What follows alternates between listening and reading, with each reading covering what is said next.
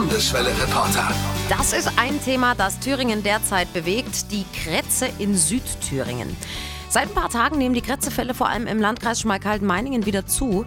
Aus Kitas und Schulen werden verschiedene Fälle gemeldet. Landeswelle-Reporterin Katharina König hat für sie nachgehakt, unter anderem beim zuständigen Gesundheitsamt. Ganz genau bei Dr. Waldemar Olk, dem hygieneverantwortlichen Arzt im Gesundheitsamt. Der hat erstmal klargemacht, dass es die Krätze ja schon ewig gibt. Das gab es schon immer. Die Krätze lebt ja sozusagen symbiotisch mit uns Menschen seit einer Million Jahren. Aber so viel hatten wir noch nie gehabt und ich wüsste auch nicht, dass seit 90 1990 zumindest in Thüringen mal so ein großes Geschehen gewesen wäre. Die Krätze ist eine Hauterkrankung, die durch winzige Milben verursacht wird. Die graben sich so in die obere Hautschicht und da hilft dann kein Schrubben, da hilft kein Waschen mehr. Wenn die da drin sind, fühlen die sich wohl und die wollen auch da bleiben. Symptome sind dann Juckreiz oder auch so gerötete, schuppige Knötchen auf der Haut. Was die Übertragung angeht, ist Krätze eine sogenannte Kuschelkrankheit. Was das genau bedeutet, erklärt Waldemar Olk.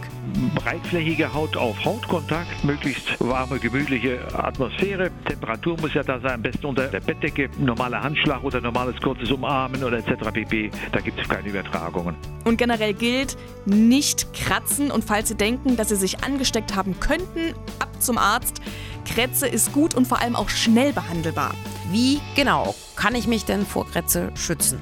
Also wenn in meiner Nähe schon Krätzefälle aufgetreten sind, dann sollte ich vermeiden, da auf näheren Kuschelkurs zu gehen. Eine prophylaktische Behandlung ist aber auch möglich, hat mir Waldemar Olk, der hygieneverantwortliche Arzt vom Gesundheitsamt Schmalkalden-Meiningen erklärt. Wenn sie, wenn sie Angst haben oder denken, oh, ich schwimme damit, dann kann man das ja natürlich auch machen. Die Salbe ist nicht billig, die muss auch äh, rezeptiert werden.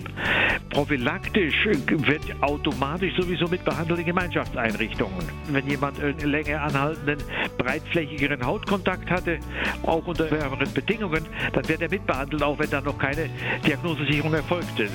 Jetzt ist die Kretze ja vor allem in Kitas und Schulen auf dem Vormarsch. Gibt es da irgendwelche speziellen Maßnahmen? Ja, es ist völlig richtig. Die wurden auch schon getroffen, hat mir Christopher Eichler, Pressesprecher vom Landratsamt Schmalkalden-Meiningen, bestätigt. Es gibt, wenn Fälle auftreten, sofort Kontakt mit dem Gesundheitsamt. Da gibt es äh, sehr konkrete und detaillierte Hygienehinweise, die auch umgesetzt werden vor Ort.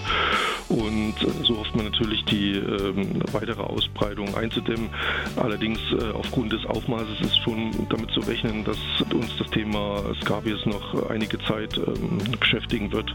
Also zusammengefasst, Kretze ist nervig, Kretze ist aber auf keinen Fall gefährlich und auch kein Indiz für mangelnde Hygiene.